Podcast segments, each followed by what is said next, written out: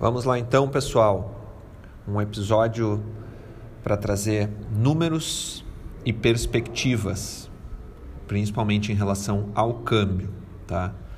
Tem muita gente aí que está animado com a reabertura de fronteiras e já planejando viagem internacional para os próximos meses ou início do ano que vem e preocupado que o preço da divisa norte-americana não para de subir.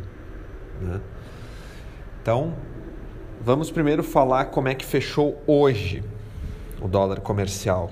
Foi mais um dia de alta e que mostrou, conforme temos alertado aí nos últimos nos últimos textos do blog e agora também no canal do YouTube. Aproveito inclusive para convidá-los a se inscrever no nosso canal do YouTube. Endereço é youtube.com/cama inteligente. Recentemente nós começamos a fazer alguns shorts diários. Shorts é um novo recurso do YouTube que que permite vídeos de até 60 segundos num formato tela vertical, bem bacana e já percebi que tem bastante gente acessando. Eu recomendo aí que vocês acompanhem para análises gráficas uh, rápidas, assim, mais para dar um, uma dica do dia, tá? Não deixem de olhar. Mas então vamos lá. Hoje o dólar fechou em 5,48 comercial, a maior cotação desde abril de 2021, tá? E motivos para mais uma alta são vários. Primeiro é que o sentimento, há um sentimento de que os juros nos Estados Unidos podem subir já no final deste ano. E como eu já falei bastante em episódios anteriores, um aumento de juros por lá pode atrair ainda mais capital, uh, tirando, uh, saindo capital de países emergentes, onde há mais risco em períodos de crise, e indo para portos seguros em moedas fortes. Tá? Então a relação risco-retorno ficaria mais atrativa lá nos Estados Unidos, porque qualquer elevação de juros num país muito seguro interessa aos players que querem menos apetite por risco. Né? Aliás, inclusive o Brasil, nesse sentido de, de juros, com as, os recentes aumentos da Selic, ele ficou mais atrativo. Mas como está muito arriscado, em meio a toda essa sobreposição de crises, investir aqui, a relação risco-retorno não está valendo a pena. Não, não pelo menos assim para a arbitragem. Capital de investimento, que é o que a gente realmente precisa, por enquanto não está vindo a pandemia estragou muitos planos aí de ou pelo menos adiou muitos planos de privatização, de reformas. Tem todo esse risco político, risco fiscal. Isso faz perdermos credibilidade e afasta dinheiro mais permanente aqui do nosso país. Então, com menos dólar aqui, a cotação sobe. É simples, tá?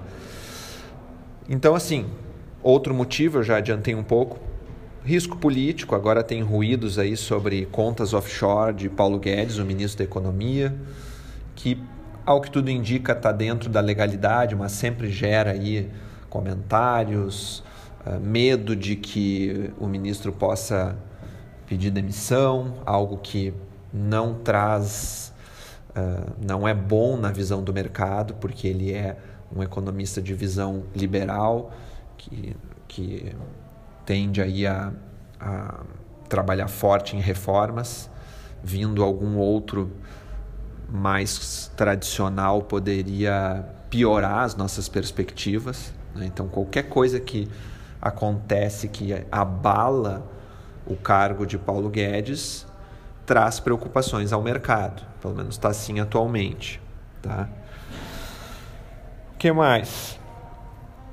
a necessidade de aumento do teto dos gastos nos Estados Unidos, que é cada vez maior, causa apreensão também e fuga do risco. Então, as moedas fortes ganham força e as emergentes perdem. A secretária do Tesouro, Janet Yellen, falou recentemente que, se não for feito mais um aumento de teto dos gastos, os Estados Unidos podem entrar em forte recessão. Então tá aquela briga lá entre republicanos e democratas, a de sempre. e as casas legislativas lá estão bem divididas né, entre os dois partidos, para que seja feito o novo aumento. Mais um rombo nas contas americanas que já possuem rombos trilionários. Então, esse problema aí continua sendo tratado. Temos também o barril de petróleo em preço recorde, o maior nível dos últimos sete anos. Tá? Se falar em reais, então, convertendo o valor do, do barril de petróleo para reais, seria o maior valor da história, né? Porque uh, o, o, barril de petróleo já atingiu 80 dólares no passado, só que o nosso câmbio era muito menor. Então, hoje, com o dólar em níveis recordes e com o petróleo bem elevado, convertendo em reais é o maior valor da história. E aí prejudica tudo aqui no Brasil, né? Com a gasolina aumentando, aumentam os custos de, de produção, né, de, de, de, de, transporte, daí tudo reflete no supermercado e, e também no final no, no bolso de cada um. A inflação sobe, com o aumento de inflação é mais uma preocupação aqui na nossa economia.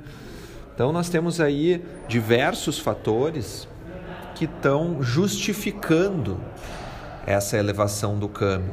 E vejam bem, isso é importante esse destaque. Não pensem que é somente especulação esse aumento do dólar que vem acontecendo desde junho, já quando ele testou os cinco reais. Nós alertamos aqui diversas vezes que era um patamar bom para compra, tá? Muitas vezes, porque dificilmente abandonaria esse patamar psicológico dos cinco reais. E foi o que aconteceu. Bateu nos 5, voltou a subir e gradualmente vem vindo. E não é uma coisa totalmente especulativa. Tem, tem lógica o que está acontecendo. Tá?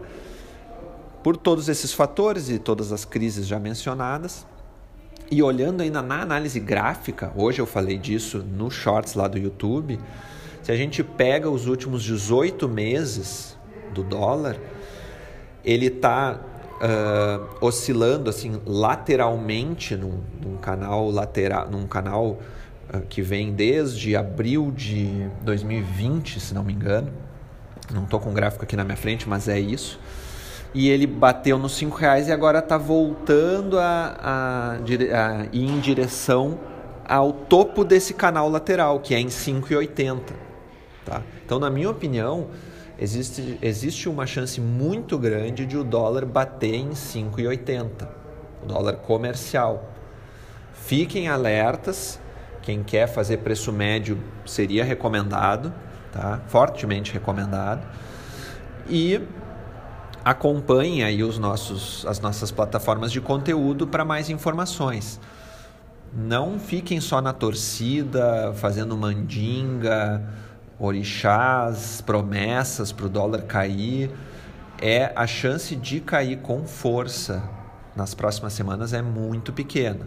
Tá? Pode recuar um pouco ali, uma, realiza uma realização de lucros do mercado, mas cair forte, voltar aos cinco reais ainda em 2021, acho muito difícil. Eu tenho assim uma estimativa, uma opinião pessoal de que a gente vai encerrar 2021 ali 31 de dezembro com o dólar entre 5,20 e 5,50. Mais, mais provável que no teto dessa janela. Tá? Então fica aí a minha opinião e as informações. Acompanhe as nossas plataformas de conteúdo. E até o próximo episódio. Um abraço e até mais. Tchau, tchau.